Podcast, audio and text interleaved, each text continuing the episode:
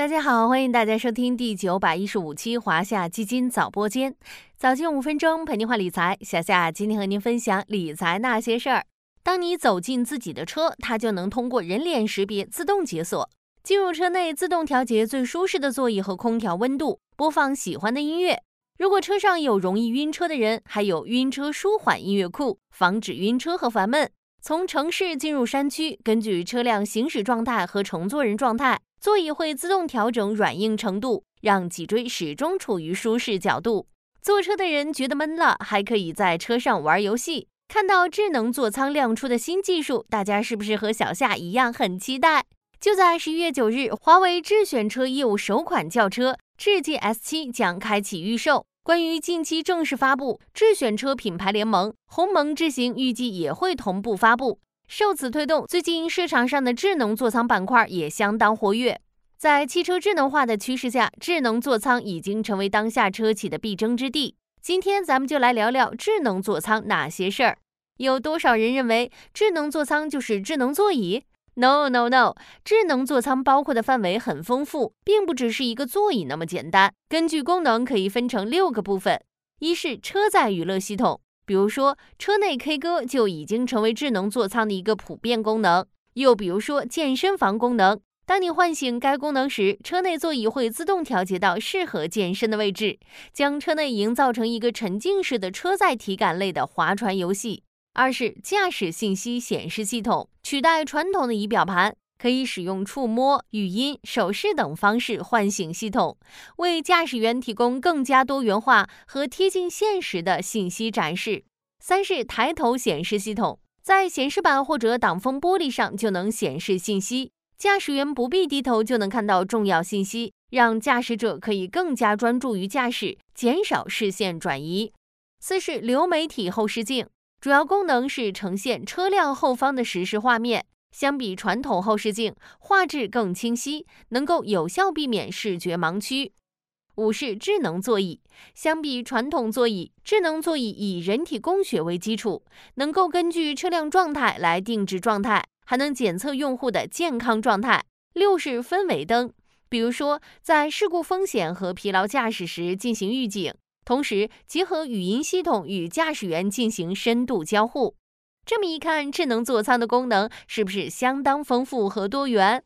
那么智能座舱的未来趋势如何呢？咱们不妨关注以下三个方面：一是从市场空间来看，在越来越注重驾驶体验的今天，智能座舱被广泛应用于新亮相的汽车中，也为自身打开了广阔的空间。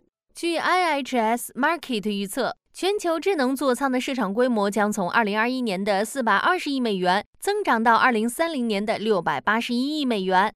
二零二二年到二零三零年，CAGR 复合年均增长率将达到百分之五点五二。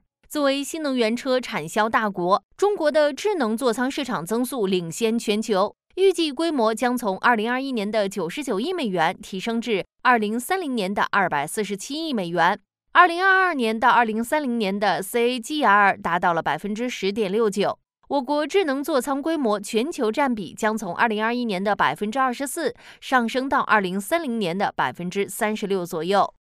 二是从政策扶持角度来看，智能座舱已经成为中国制造业发展的一个重要方向。今年，我国工信部等五部门印发的《制造业可靠性提升实施意见》提出多项重点任务，其中就提到要聚焦车载信息娱乐、车内监控。车机显示屏等智能座舱系统的发展。三是从行业角度来看，智能座舱已经成为车企打出产品差异化的重要卖点。比如华为鸿蒙的智能座舱四点零，上汽非凡 F 七的巴赫座舱，科大讯飞也在前不久发布了基于讯飞星火 V 三点零的座舱、音效、智驾三大方向的产品升级。为什么车企都越来越重视智能座舱的研发？一方面，智能座舱能够带给用户升级的体验；另一方面，自动驾驶技术还需时间解决，相对来说，研发智能座舱的性价比更高一些。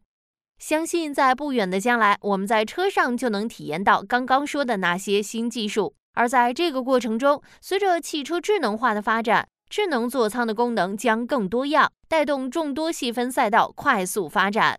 一是硬件部分的 PCB、车载显示屏、预控制器、座舱芯片。其中，PCB 是电子元器件的重要支撑体，在汽车整车的各个领域中都有着丰富应用场景，比如控制系统、影音系统、GPS 模块等等。随着汽车电子化程度不断提升，汽车 PCB 应用需求也将继续增加。二是人车交互功能的光学声学。汽车智能化趋势下，单车座舱内摄像头数量提升。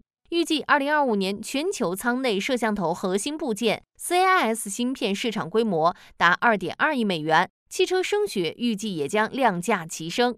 二零二五年全球车载功放市场规模有可能达到三百一十七点九一亿元。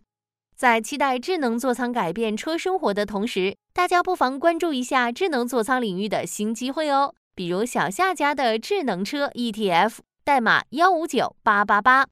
好了，今天的华夏基金早播间到这里就要结束了，感谢您的收听，我们下期再见。